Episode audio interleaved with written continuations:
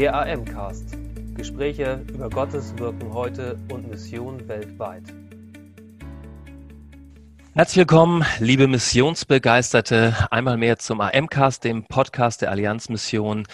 Hier berichten wir über Gottes Wirken weltweit und Mission heute. Ich freue mich, dass ich heute einen äh, äh, Gesprächspartner an der Seite habe, bei dem es schon Abend ist, obwohl es bei mir gerade erst morgen ist.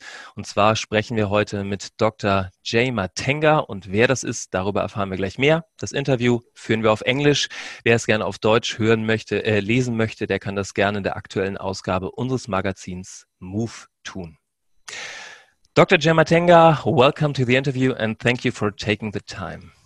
Thank you for having me. So, uh, you are executive director of the Mission Commission of the World Evangelical Alliance. What is the purpose of the Mission Commission?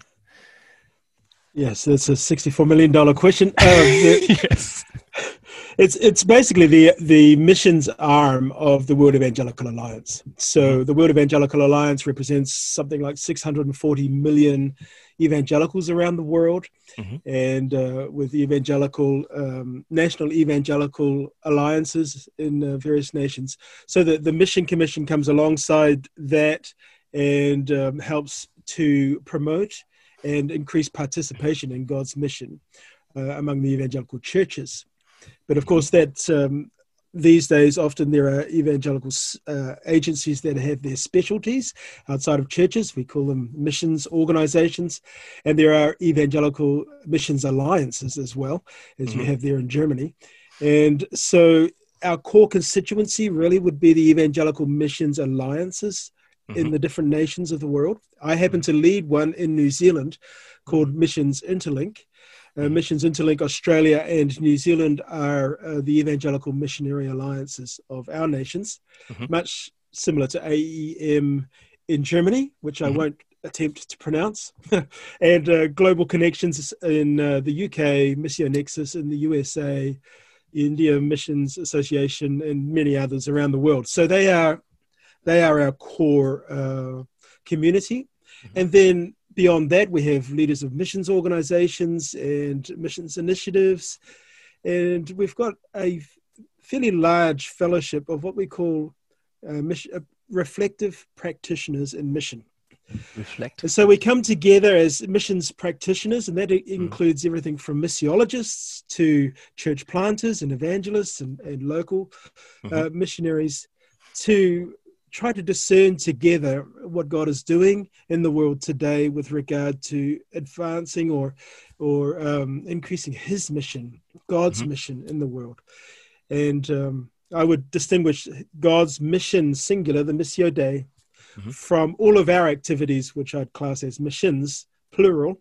Mm-hmm. And uh, we're all attempting to fulfill God's mission in our own way. So uh, when we come together as a as a a group under the missions commission commission banner mm-hmm. usually in a global consultation once every four years mm-hmm. then we have all sorts of streams breakout groups plenary sessions usually on an overarching theme and uh, and sometimes out of those sessions uh, becomes a research project mm-hmm. and uh, your listeners may be familiar with some of the mission commission books that have arisen from mission commission consultations um, Too Valuable to Lose was a mission uh, attrition mm-hmm. Uh, research project. Worth Keeping was the mission um, uh, retention research project. Okay. I led for some time the mission mobilization research project, mm-hmm. and we mm-hmm. produced a book out of that called Mission in Motion.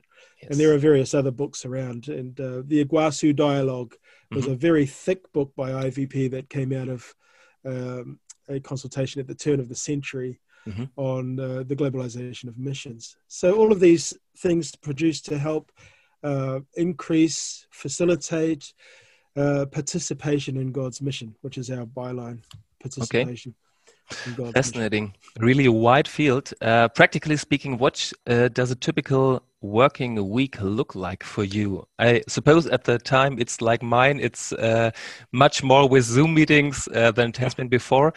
But uh, what does a practical week look like for you?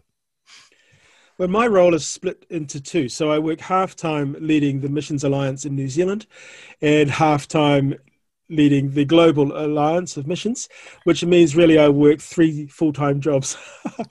but, uh, you know, at the moment, it is, like you say, a lot of Zoom. There's a lot of Zoom going on. So I started my role with the Mission Commission in the January the 1st, actually. It was when I was appointed uh, officially to start. And I had all my year planned out of travel around the alliances, around the world. I got as far as Stuttgart. I got to okay. Stuttgart and uh, and met a group of people there. I had some some meetings in Bonn uh, mm. with the World Evangelical Alliance. We met there and did some work with the UN and and uh, various global leadership uh, summit work there. And then I, as I was coming out of Munich, COVID was following me. Mm. So uh, by the time I got to uh, to Singapore on my way home, halfway mm. home, you know, everybody was wearing masks. Oh yeah, all over their face. And I got back to New Zealand and started to think, okay, I wonder if my cha- plans will change. Within two weeks, everything was cancelled. Yeah. So this is my life now. It, it is Zoom, but also um, we're trying to nurture conversation and keep the conversation flowing through blog posts. So mm-hmm. I'm mm-hmm. also mm-hmm. editing a lot of uh, blog material. We, we're aiming to get one a week out for the, the time being, just on different aspects of the impact of COVID on missions. Mm-hmm. So this is a particularly unusual period. And then I'm attending webinars. I'm sitting in mm. on just about anything I could find that's live that I can uh, attend just to mm. listen. Mm. Uh, some I'm being invited to to speak into, mm. and then um, I've just recently synthesized five um, five months of doing this thing, just sitting, listening, reading. Cool. Reading news reports on global affairs, mm. trying to discern, you know, what is God saying to us in this mm. time, and how should we respond? Mm. Okay, I see. Well, work life changed a lot for you, just as it has uh, as it has for many of us.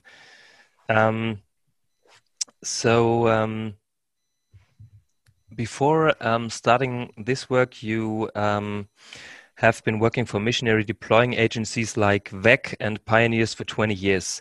But you shifted your focus from single agencies to networks like Mission Interlink, you mentioned, and later the WEA. Why this shift?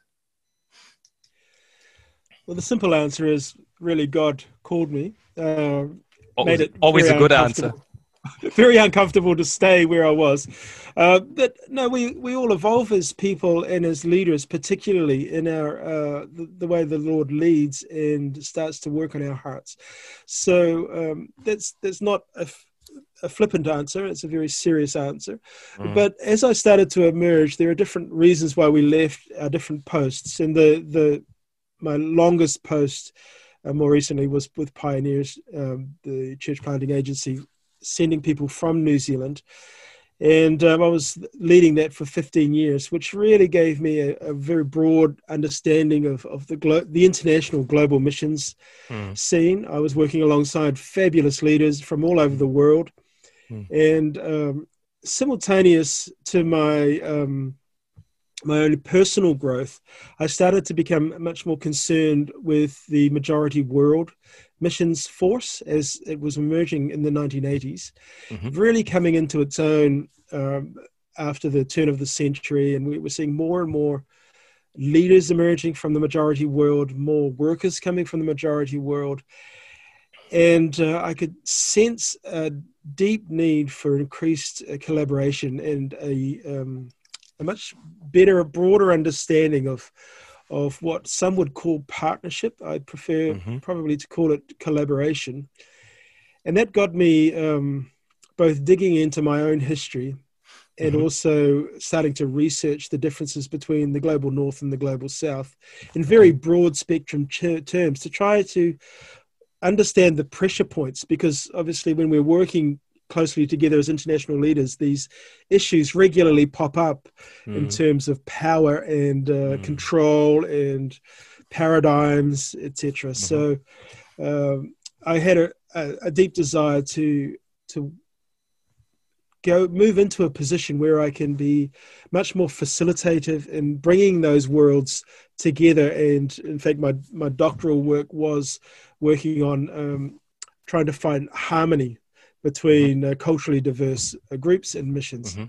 So um, yeah, there's just been a growing sense in me to to bring people from the margins into the core, so that we can enjoy the best of what God has created us all to be. Impressive, thank you. So um, you said you've been uh, digging in your own history. You um, carry mixed New Zealand Maori and European heritage. Um, so, as you have been digging, I'd like to know how does your multicultural origin shape your work today? I very much identify as primarily as a hybrid, and I think there's there's some work coming out now mm. on hybridization that's going to be very important for missions going forward. Mm-hmm. Uh, work in terms of interculturality, what it means to to be a, a fusion of of cultural influences. Um, but for me personally, it was a um, an awakening in terms of a very strong. Uh, I can only really describe it as a genetic influence that I hadn't understood until I was in my forties, okay. and um, you might say ironically, it was the African leaders I was working alongside, Zambians and Ghanaians particularly, who drew out of me a realization that I wasn't like many of the other global north leaders that they worked with. Mm-hmm. And uh, in a very uh, humbling way, they confronted me and said, You need to find out why that is, because that will be a source of, um, of giftedness for the future. Okay. So I came uh, back to New Zealand. I was based in New Zealand anyway, and I started to dig down and um, connected for the first time with my biological father and discovered, uh, while I always knew there was some Maori um, influence, uh, I discovered that he was what some would call half caste. So his my grandfather was full blood, full Maori. There were there was no other um, ethnicity in the family line beyond my gra- uh, grandfather, and my mm-hmm. father's line was English and actually Prussian. So okay, hmm. okay, have some a little bit German maybe. maybe it's Polish, but uh, the the uh, influence started me thinking and identifying my my innate values mm-hmm. much more with the values of my father's fathers mm-hmm. than the values of my European mother's side or my father's mother's side. And uh, there was a curious thing of unpacking, uh, of being feeling like you were always different mm-hmm. and being perceived as being different in a European setting mm. only to be in an African setting. And uh, to quote one of the leaders, said, you, You've got a white face, but we can see you have an African heart. so, this African heart, I had to dig down and think, what is this that they're seeing that I can't cannot see? And I've yeah. discovered now, after ten years of of um, discovering my roots, that it is endemic in in Maori culture, and it is actually so similar across the indigenous cultures of the world, the, the collectivist peoples. There is such similarity that it's mm. quite a powerful values, very mm. strong values set that I think, um, as I did my doctoral research, I identified this value set as quite prominent in the global south, mm-hmm. um, less so in the global north. Mm-hmm. But I, I don't like those categories. I, I prefer to call the collectivist oriented peoples indigenous and the uh, individualist oriented peoples industrial. Mm-hmm. And I'll pack, unpack that out in a long book someday, but uh, mm-hmm. these are some of the things that emerged. And so I sit in this indigenous space, but knowing that I'm not fully integrated into that, I'm a hybrid and I have uh, a European influence and education, etc., mm-hmm. as well. And that makes uh, you know, third culture kids, uh, mm-hmm. blended families, you name it. The world is increasingly becoming yeah. hybridized as a result yeah. of globalization. Hmm. Okay, so what uh, differences do you experience among uh, between uh, leaders from global south, global north? a little bit um, it comes out when you say when you say um, uh, some of the countries are more individualistic others not what what are the difference you experience when working with leaders uh, bearing in mind that my objective is to uh, to harmonize and not to diminish. Okay. So um, one of the difficulties with talking about this is. Uh, in my doctoral work, I, I, conceived of a musical term. I used a lot of musical terms, but there's a, the mm. term mm. called counterpointing, which means that you have different different melody lines on the same mm. rhythm, mm. you know, the, uh, in a song. Mm. And it's like that really with working between the indigenous and the industrial value sets, is that there are always gaps that mm-hmm. the others can can fill. So it's not that one is better than the other. It's just we need to find the gaps, widen those gaps, and bring mm. understanding, mm. and uh, to bring and really stay in the tension. Mm-hmm. Because mm-hmm. one of my uh, my uh, I firmly believe that you can only have harmony in tension just like a, a instrument string. So mm-hmm. you tune that tension to find the harmonic. I, am a guitar player, so I'm mm-hmm. imagining a guitar mm-hmm. here. Mm-hmm. But um, so one of the things we've often thought of, we need to reconcile relationships so that we all live happily ever after.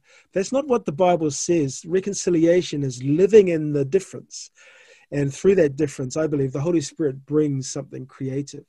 Mm-hmm. So having having said that as a caveat, um, mm-hmm some classic differences. One would be the industrial global north, industrialized peoples would be much more contractual mm-hmm. in their leadership style. So it's much more task focused. Mm-hmm. And we're working together for a task. Once we get this done, the relationship really ceases to exist because we were together on the contract when the contract is fulfilled, it's finished. Mm. Or if the contract is breached or broken, it's finished. Mm. Uh, and you see a lot of in the development world, um, a lot of dissonance between Western funders and uh, global South recipients of funding when there's a clash, if a contract's misunderstood, etc., or if the funding runs out, the relationship stops, and there's mm-hmm. a deep hurt in the um, in the collectivist uh, people uh, who have been receiving that funding because they felt that they were family when mm. in fact it was just a business contract. Mm-hmm. Now that's a very cold, brutal way of, of articulating it, and um, it's extreme. Mm-hmm.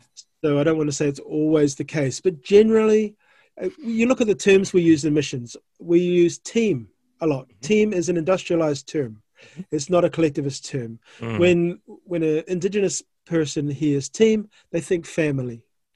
When a, a hmm. global north industrialized person thinks team, they think everybody playing their parts to achieve a goal. Yeah, that's quite a difference. But what I learned in my from my Maori studies is the goal emerges out of the relationships. The relationships mm. don't precede the goal. Mm-hmm.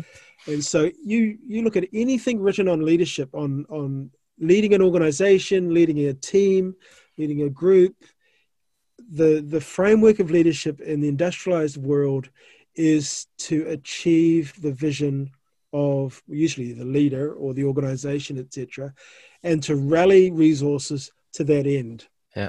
leadership in a in an indigenous uh, realm is to uh, care for whoever happens to be part of that group mm-hmm.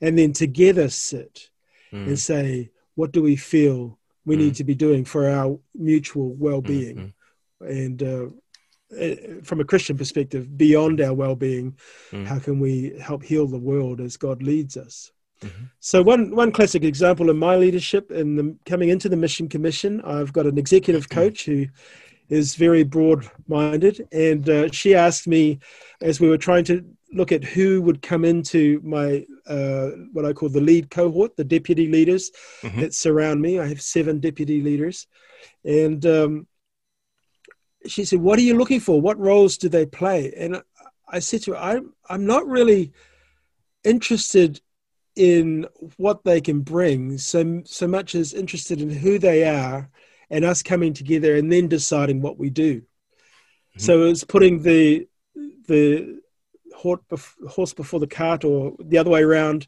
and bringing the team together the the group together the cohort and us sitting and gelling so so far we have had uh, online meetings as a cohort, and we haven't made a decision about any any uh, project or praxis yet. We've made mm. well one minor decision to move from in-person conference to online conference next year, mm-hmm. but we're just sitting, getting to know one another first.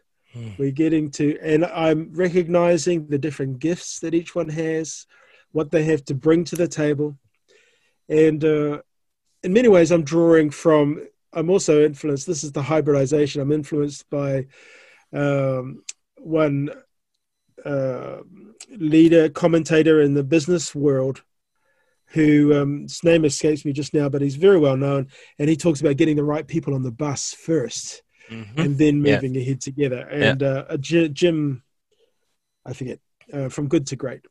But mm-hmm. uh, but yeah. so that that's that model that business is starting to learn this stuff now. Mm. But uh, the indigenous collectivist peoples, that's the way they've worked in the past. Now mm-hmm. there's positives and negatives with that all the way. You've eventually got to move into action. Yeah. And you've got to produce. Mm-hmm. Um, and something has to come. There needs to be some fruit of it. Mm. But it's just in the way that go you go about it. So there are subtle nuances, and the task of a leader in most tribal societies um, would be to listen to the people, mm-hmm. to synthesize what he or she hears, mm. and then to articulate that back in a coherent form or a story or a narrative that everybody can recognize their part to play as characters yeah. in this grand plot. Yeah. So it's a narrative leadership style and uh, mm. in network leadership that's coming out a lot nowadays as we move into a digital virtual realm. Yeah. But again, it's been a collectivist leadership style for some time. And of course, that can be abused and leaders can take their own power.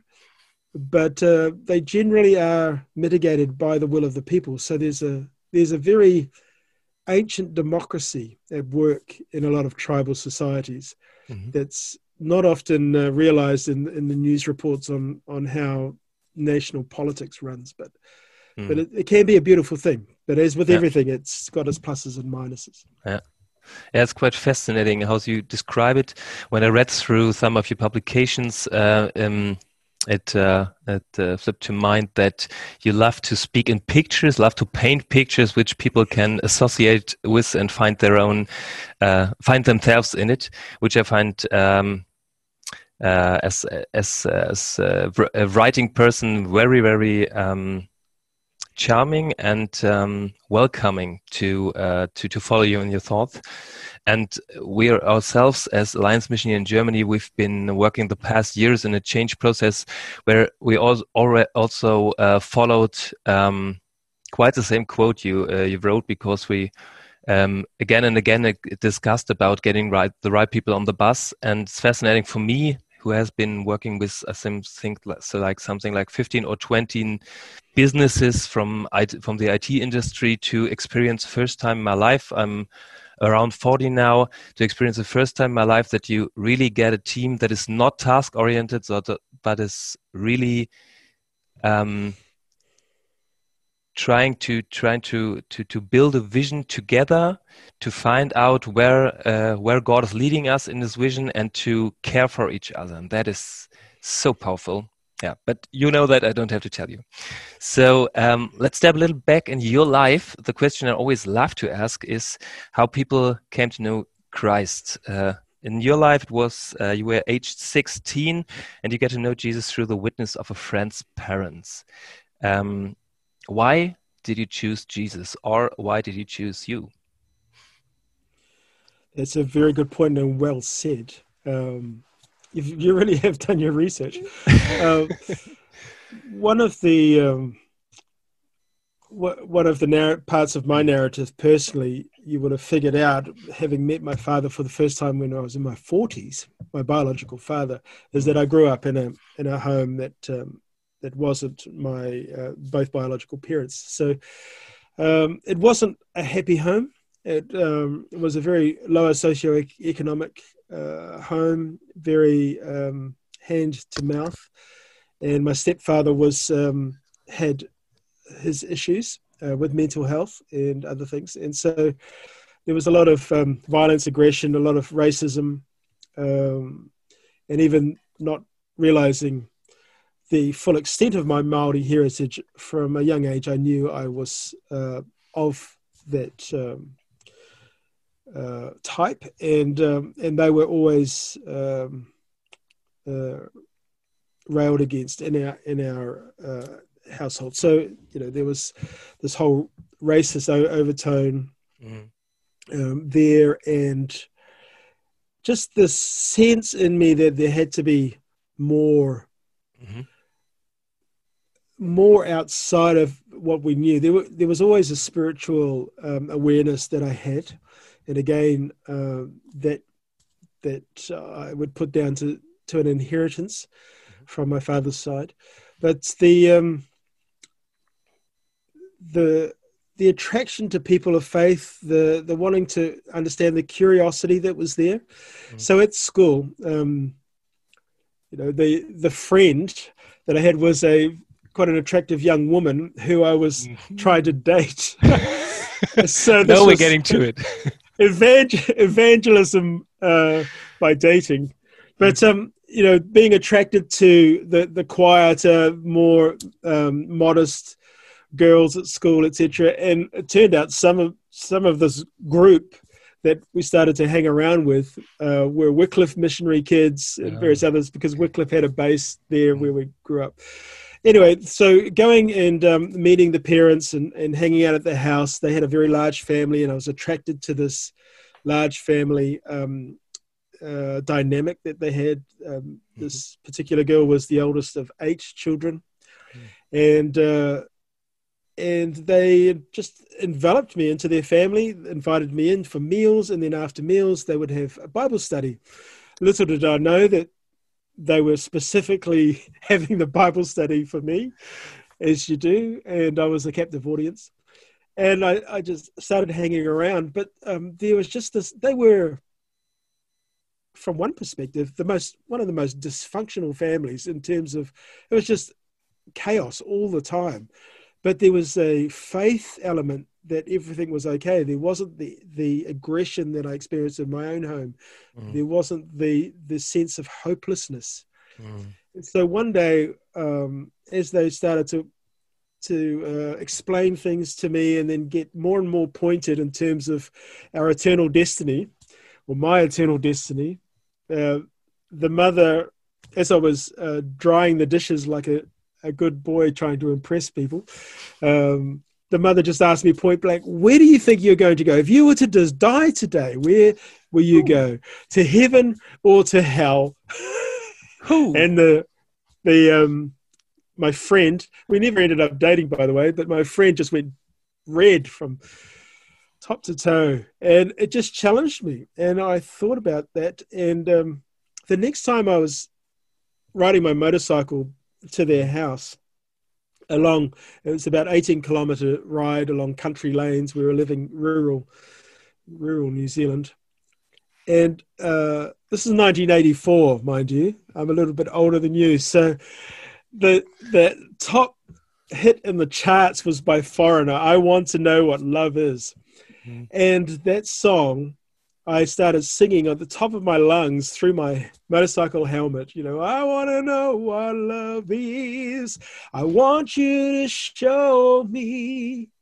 And it occurred to me, I was praying. Mm. It was a heartfelt prayer, and that you, in my mind, specifically and clearly, was Jesus. Mm. Mm. And they invited, that had been inviting me to church, for, and I kept deferring, kept keep um, giving excuses. And I, when I got there, I, th- I thought to myself, I hope they invite me to church today. Mm. And they did. Mm. And I did. And um, I've been working, walking with the Lord since. So 1984, yeah. Mm. Something like that. Uh, so there you go. So I, I wanted to know what love was. Yeah. I wanted to belong. I wanted to feel that sense of being included mm. in something significant. Mm.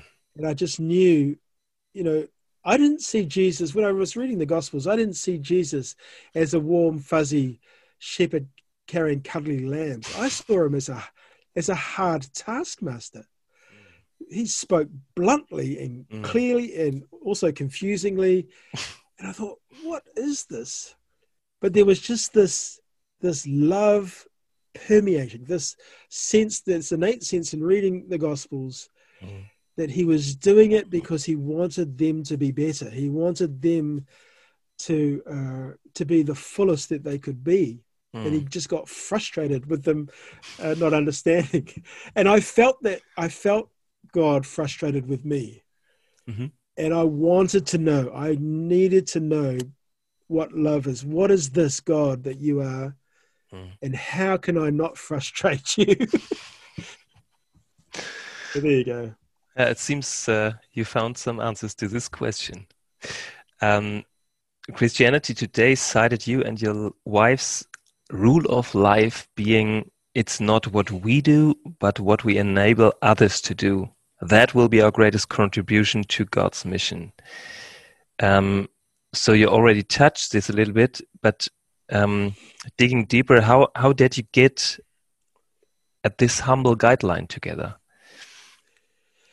Well, it um, it was while we were going through candidates orientation with WEC International, mm-hmm. and WEC in New Zealand uh, was was quite heavily involved in the charismatic move here, okay. back in the '60s and '70s, and had continued that that sense, that flavour. Uh, back in those days, Ivor Davies, the, the leader of WEC New Zealand, was uh, had lived through the Congo revival mm. in Africa as a missionary, and so people were drawing on him to uh, help church leaders were drawing on him to help them understand this new uh, emergence of the the things of the spirit here. Uh, and so when the candidates met, uh, WEC has this time of discernment where we just sit, and they at the time we were there, they brought in a, a recognized prophet from a Pentecostal denomination to sit with us and to uh, prophesy over us. And you know, uh, the variations of theological understanding to that aside, he uh, spoke to my wife and I that this this word, which I felt at first was very disappointing, because hmm. You know we wanted to do something for God. We didn't want to ha- have somebody else do it. Hmm. Uh, you know, there was something yep. we wanted to conquer yep. the world yep. ourselves. But he's told us that, and we sat with that seriously. We thought, and we came to a point of surrender. Okay, God, if this is what you want, then we will be willing to do whatever you want us to do to help other people mm-hmm. excel in mm-hmm. your mission. Mm-hmm. And that's that's how we will serve you. As yeah, there's a lot of um, we never served on the field long term. Mm-hmm. It's a very unconventional way mm. for this primary reason because God, we felt God's calling us to this sending role, this facilitating role, this empowering or enabling role. Mm. Sorry, the, this um, mobilization role, which is when mm-hmm. we found ourselves in mobilization um, for the best part of our missions career. And I'm still a mobilizer at heart. I still want to see people released yep. into what God has for them. Mm. And uh, yeah, so it's not what we'll do; it's what we'll help others to do. So our life is a life of, of that sacrificial service. Mm-hmm. And uh, my, I can honestly say, after nearly 30 years following the Lord in f- full time, serving God in missions, um, my greatest delight is seeing others flourish in what God has called them to do. I can think of nothing better yes. to be involved yes. with and to have just a little part in it, to open mm. a door or, mm.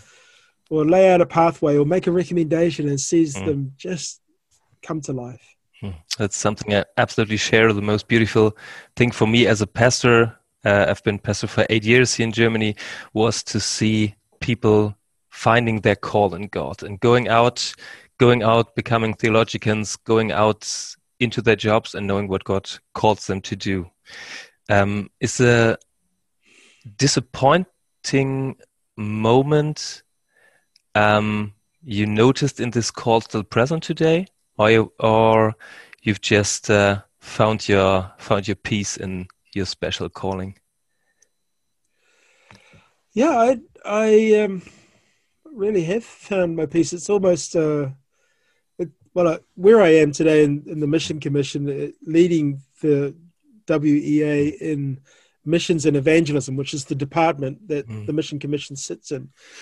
Um, it's a tremendous privilege. It really is. It's just it's such an honor to be able to sit there and to think, wow, you know, you you pinch yourself. Think, God, how did how did I end up here?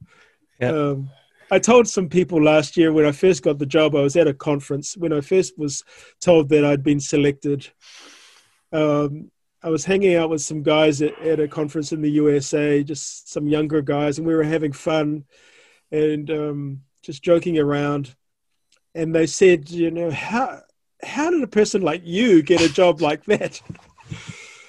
uh, they they were expecting somebody much more serious, somebody very austere and and uh, uh, I don't know, rigid or something. And uh, I said, "Oh well, I, I, think I must have just stepped into a void. Nobody else wanted the job."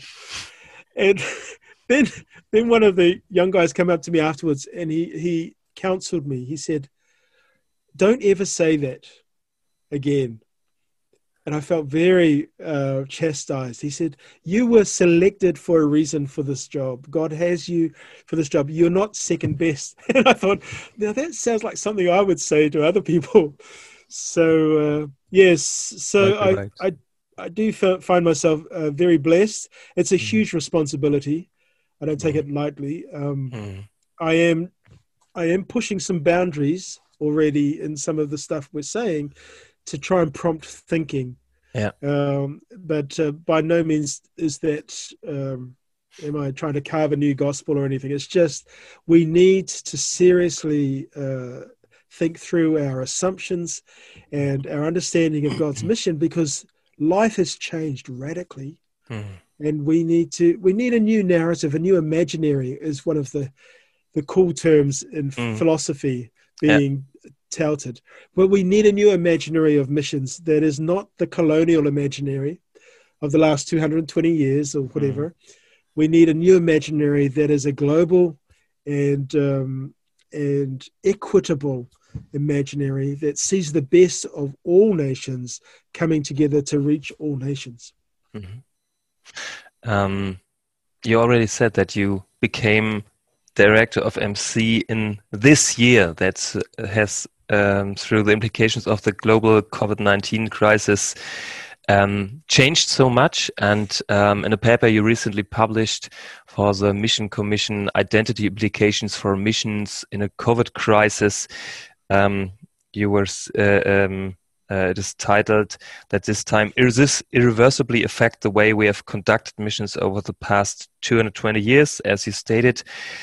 Um, what has changed and how do you uh, missionaries and the agencies have to change?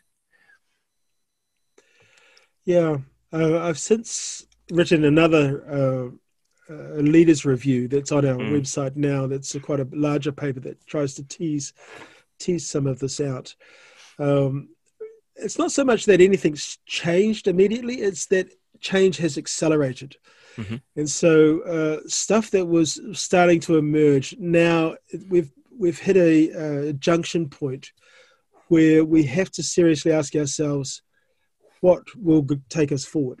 Mm. So um, I've been quoting a lot with some irony um, Milton Friedman. Milton Friedman was the economist that came into his own and and the liberal um, the neoliberal economic system we we have had until this um, is basically Milton Friedman's uh, brainchild mm-hmm. that came through the, the 70s and 80s. But um, Milton Friedman says this he says, only a crisis, actual or perceived, produces real change. When the crisis occurs, the actions that are taken depend on the ideas that are lying around.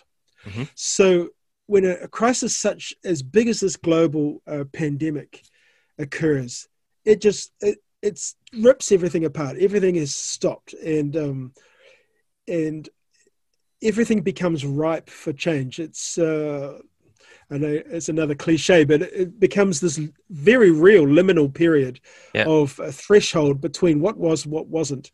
Hmm. I've been seeing a shift in missions since the global economic crisis, 2008. Mm. I then mar- I would mark 2016 as a significant marker point in the way donation-based um, traditional missions has been done when the International Mission Board in the USA pulled a lot of people off the field, restructured themselves, came public with a lot of loss of funding, and mm. had to rethink how they were doing things. That was for the oldest mission organization in the USA, which is the strongest uh, resource, probably outside of Germany, mm. strongest resource uh, mission uh, impetus, particularly for the more conservative missions uh, theology. Mm. For them to do that, something had shifted, mm. and we needed to recognize that. And then four years later, we have the the global pandemic. Mm. Uh, so what we, we're starting to see here is the shift, as I was saying, the rise of the global south, majority world missions, mm-hmm. the um, the pandemic suddenly stopping us from sending new people to the field. Now, most mission leaders I'm talking to still imagine a future where people can be sent to the field as mm-hmm. normal. Mm-hmm. It would be more expensive, more difficult, mm. more risky, perhaps. Mm. But this is a prime time for us to say, what if they weren't? What if we couldn't get expatriates yes. Uh, onto the field? How will the nations be reached? Mm. And we've got this major force of Christianity very close to the remaining unreached peoples, very close, certainly in impoverished nations. Um, all of this resource there that has been underutilized, and in in my reading of uh, contemporary missions, is actually been um, dominated by the global north mm-hmm. uh, perspectives of missions. Mm-hmm. So, what would it look like to release this in this new uh, era? And so, I boldly came out very early in the piece, too early, really, for it to be of significance to say that COVID um, created this. But I saw an opportunity for COVID to help us sh- make the shift mm. that the future of missions is indigenous. Mm-hmm. And um, I've already explained a little more of what I mean by indigenous, but it's that collectivist value set. It's much more localized. It's of the geography eh, of the area, mm. and um, and there's a, a, whole missiology that goes with that in terms of we go to plant gos- the gospel seed and allow it to grow indigenously in that soil, yeah. the land. Again, that's my pictures coming out here another collectivist indigenous type of thing talking yeah. around a subject and mm. then talking in pictures but the you know the the seed growing indigenously and i think we've we've had a, a fear from the global north a lack of trust in the gospel in the holy spirit being able to nurture that gospel eh, biblically authentically mm. uh, as and see churches raised up uh, that are followers of christ with a robust biblical awareness. And mm. we're, we're seeing movements happening. I mean the movements are, is another thing around the world. These tens of thousands of people you could debate all you want but the uh, the research is coming out very solid suggesting that you know with the tiniest of concept like the discovery bible study method mm.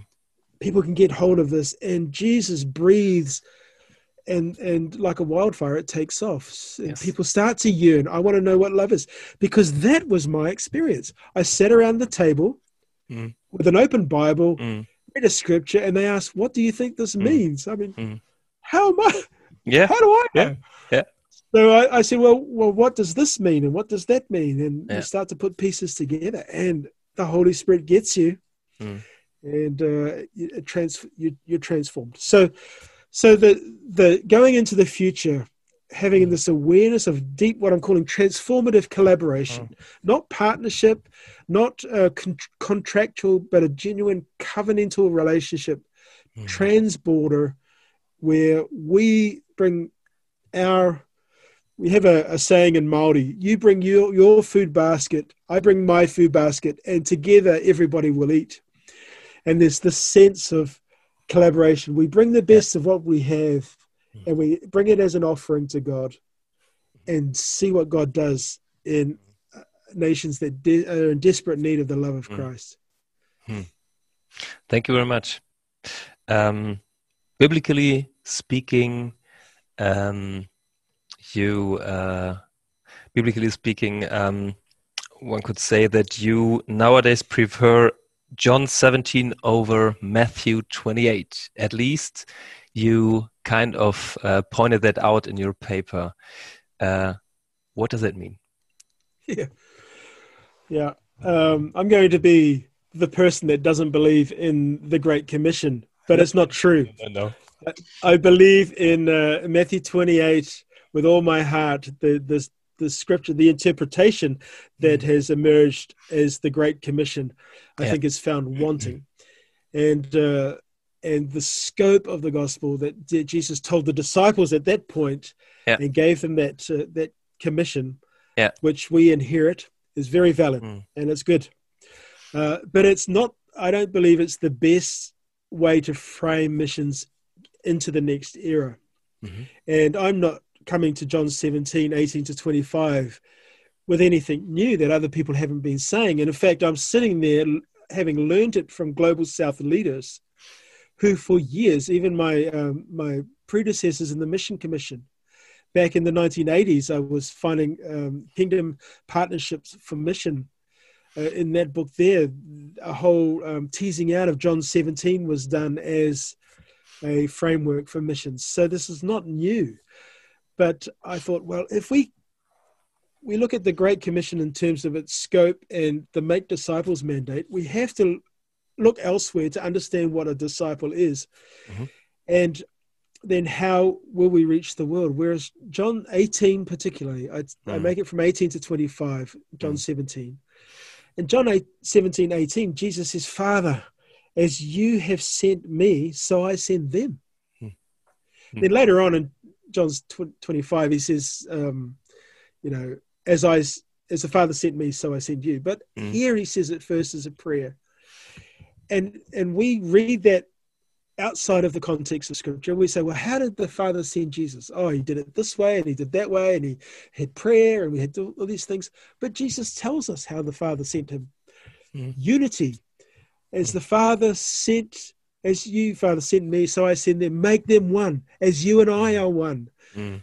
There's this dynamic of spirit infused unity that Jesus establishes as the method for mm. his mission.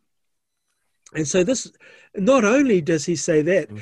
he also says in that prayer, I'd pray this not only for these disciples, Mm. And so many people in Matthew 28, they say, mm. well, that was only just for the disciples. In John 17, he says, not only for these disciples, but mm. everyone mm. who comes after them. Yeah. And then he, he talks about the unity, and then he says, then once they are unified, working together in harmony, then the world will believe and know that you sent me. And so there's the, the world needs to know that the Father lovingly sent the Son. Yeah. So if we are able to draw a new imaginary out of that, an imaginary for missions that is reconciliation, mm. that is sitting in the tensions of difference, mm. that is loving one another, that is the Philippians 2 uh, kenosis, mm. that Jesus, knowing you know, he was in very nature God, didn't hmm. consider it something to be grasped. I say that now to missions candidates, and I for myself. Although I am in very nature a hybrid Maori, I don't consider my values something to be imposed or demanded, my rights to be held. No, I lay them down in favor of serving others. And this is where, you know, it's not what we will do, it's what we will mm-hmm. enable mm. others to do comes mm-hmm. forth as well. Yeah. But uh, the this deference to others, it's throughout the whole of Scripture, particularly mm. the New Testament, mm. where the the epistle writers were all about loving one another, mm. getting on with it, reconciling relationships, harmonizing. Mm. Uh, James in James one talks about the trials, testings, and temptations. That's mm. that's not external to the fellowship. That's within the fellowship, within the rich and the poor. And he says, as you sit in the tension of these differences between economic differences, and he wasn't even talking about ethnic differences. This was just with Jews at the time. Mm sitting in these economic differences, holding on to the faith that we are one in Christ, persevering, you will mature. And this is the mm. this is what I think we need to understand in missions, particularly cross cultural missions, we need to have a vision of intercultural goodness as our maturity in Christ. That as we sit in the differences that other people bring into relationships of mm. missions groups, mm. we transform. So it's the collaborative transformation. As we are working together, God transforms us by the renewing of our mind yeah. so that we will not conform to the ways of this world, which are fractious mm-hmm. and fragmented, mm. but we're unified. And that power we haven't we haven't even begun to touch in missions, let alone global church mm. uh, yet. And uh, as this world is the trajectory is going in terms of fragmentation and um, nationalism, mm. I think we have a powerful opportunity mm. to uh, proclaim, to witness to the reality of the kingdom of God. Hmm. That uh, uh, um, that uh, touches me personally because uh, I think a little bit of what you're describing is something that uh, shaped and changed my faith um, during the time as uh, being a being a pastor in my very small personal space because we were a little small church of 50 people but there were 20 nationalities from um, all continents. And that was absolutely um, uh, sometimes absolutely, uh, a hard thing to to find unity in that but it was really um, such a blessing and such a widening widening view for me to get to learn how to discuss about faith, about community, about theology with uh, with my uh, with my uh, people from from the African um, context, with my people from the Asian context, with people from other European countries with all their own cultures, and for me personally, I think God used these years to prepare me for now having a wider view in our missions work. But um, yeah, I share that fascination, and in my little uh, personal space, I am thankful to to have experienced a little piece of that unity you're you're describing. I guess. Yeah. And you're different. You're different from the from that from that experience. Yeah yeah. if you were to meet another German who mm. was only relating to Germans, mm. your world, your your person yeah. has expanded so much. You're yeah. you're a different person because of that interaction, and I think that, that is a privilege. It's hard. It is hard. I acknowledge that it is hard. Yeah. One of the things we need to also understand with unity, it, it is not a static thing. We don't mm. achieve unity. We live unified, and and it's a dynamic and it's mm. it's you giving way sometimes me giving way sometimes you deepening your understanding of how your african elder will see things and trying to appreciate even though there's a mm. difficulty in mm. conceiving you can't see what they see but you're you go a little bit towards it you understand it a bit more next time you yeah. you interact you have a better understanding but yeah. there's a willingness and openness to do that and i think the holy spirit is works in us mm. to empower us to stay in what is probably elsewise in the world quite impossible. Mm. Uh, there, there is this this power needed to to make that happen. So, mm. you know, thank you for sharing that. That must have been a terrifying and wonderful experience. yeah, both, both of it. Yeah, I think yeah, and uh, and additionally, uh, uh, for me, it uh, it uh, uh, was quite clear that this dynamic of uh, dynamic of unity also uh, changes with every single person that um, enters the community. Uh, it changes the community. In a small church, you re really express that, uh, really experience that strongly.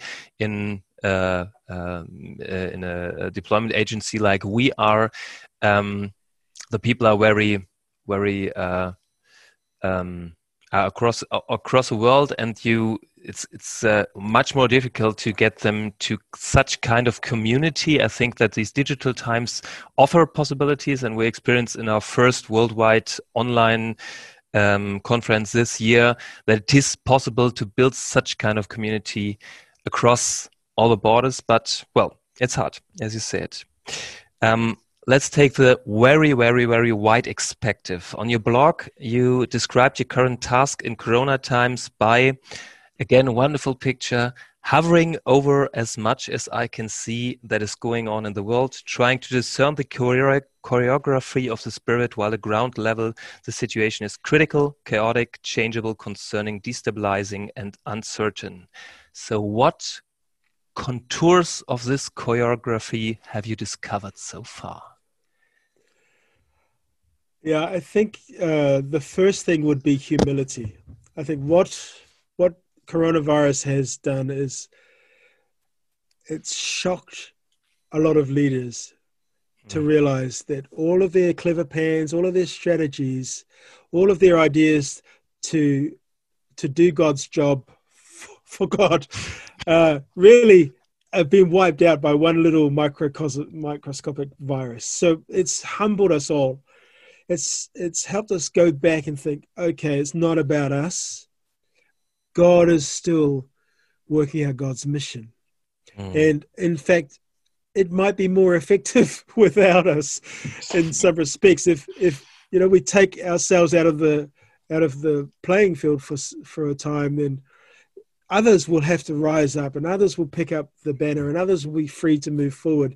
Mm. Resourcing will be found more locally uh, because you know there's a saying um, uh, necessity is the mother of invention mm-hmm. where you know scarcity you have to invent you have to mm. come up with innovative solutions and so there's this humility that's come that um, grand plans come to nothing so quickly mm. and it, it is not about us it's about god so it's put god's sovereignty i think right back at the top of all that we're doing and it, it was a wake-up call for many. I don't think there's any leader who wouldn't acknowledge they've been humbled by this and, and frustrated for sure, and angry and um, and uh, having withdrawal symptoms because they can't travel anymore or whatever. It's it's drawing out a lot of yeah. a lot of things that yeah. need to be examined. And so we're seeing that examination happening. And then I'm seeing and hearing of stories of phenomenal work at the grassroots. Of hmm. people responding positively, of churches activating, of innovative solutions, um, of evangelical alliances, for argument's sake, taking some of the uh, the WEA um, handbook stuff, the toolbox material, mm. and hmm. then applying it to their local context in really amazing ways. Mm. Um, pastors who have been starving because they haven't been able to get offerings to support themselves um, story after story of provision. Uh, so it gives us an opportunity to stand back and to listen to what God is doing mm. and not be so full of our own importance mm. um, in that. So I see this is where the indigeneity thing.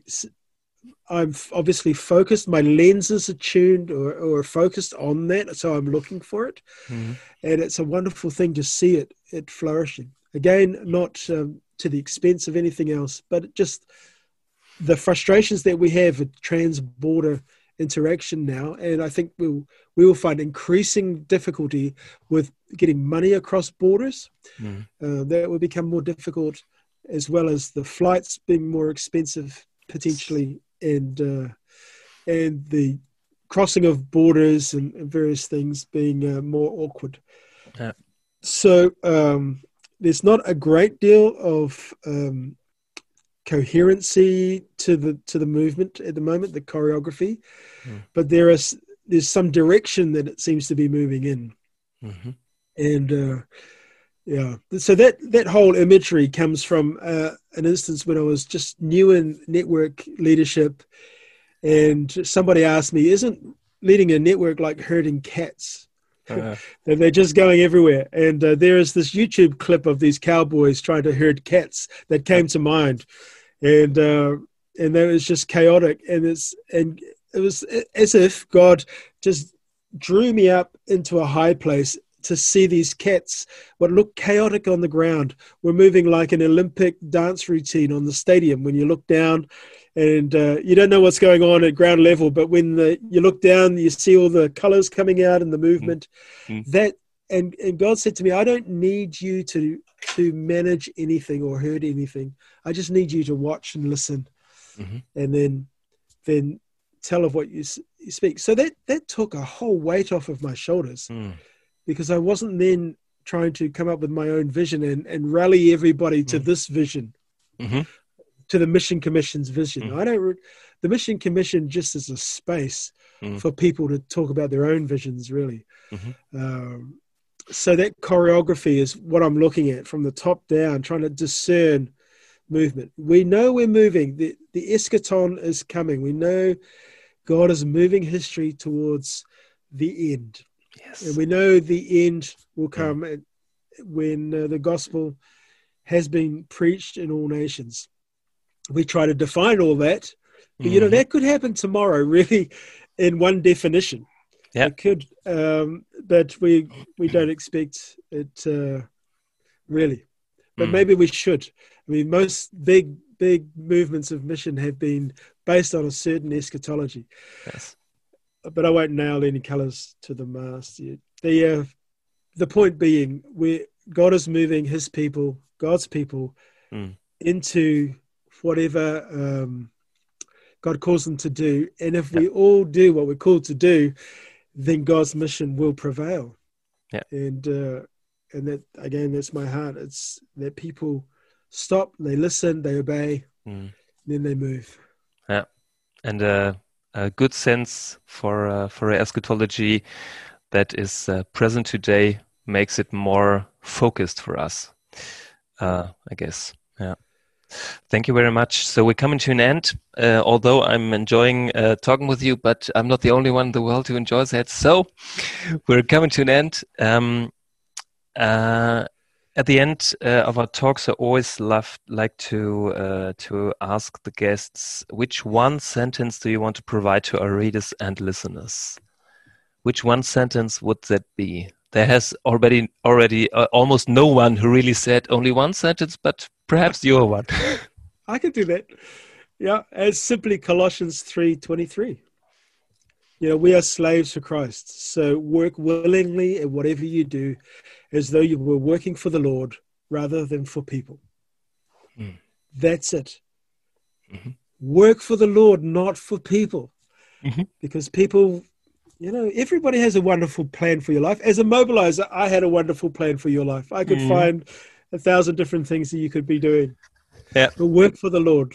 Yeah. And so there's the um, uh, I like to say, particularly to younger people, two words in English anyway, two words will take you on the wildest ride of your life. And those two words are yes, Lord. yes, I heard so, and I experienced a little bit of it. Yeah. A wild ride. Thank you very much. If you want, um, and if that's not uh, too much, uh, uh, too much of a cliche, you could uh, finish our talk with a Maori blessing, if you want, because I saw that uh, you like to start all your um, or, or, many of your posts on your blog uh, in Maori. I do. Um, I use Maori, Maori proverbs to to do that. Okay. I'm not uh, a fluent speaker of Maori, so I'm the writer of Maori. But uh, we have uh, typically after an oratory, not an interview, but an oratory, we would actually sing a short Okay. song to close off and to seal the thing in song. We won't do that, but I'll, I will um, give a um, what we call a karakia Mhm. or a uh, conclusion prayer. Karakia is prayer, and um, see if I can find one here. It's just a simple. Uh,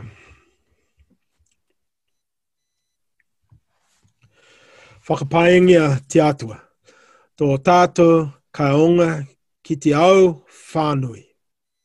Praise to God who sends us out into the world. Amen. Amen. Amen. Thank you very much. It has been a great pleasure talking to you, and God bless you for your further work. I look forward to the next time I'm in Germany. Maybe we can meet up and Could be yeah, it'll be so fun. Yeah, thank you, Simon. Ich danke auch allen Zuhörern. Damit sind wir am Ende unserer dies, äh, dies, äh, dieser Folge vom AM Talk angekommen. Ähm, weitere Informationen über die Arbeit von Dr. Jay Matenga und die Arbeit der Evangelischen Weltallianz findet ihr in den Shownotes oder auch in unserem Magazin. Herzlichen Dank und auf bald. Danke für Ihr Interesse und dass Sie so Teil von Gottes weltweiter Mission sind.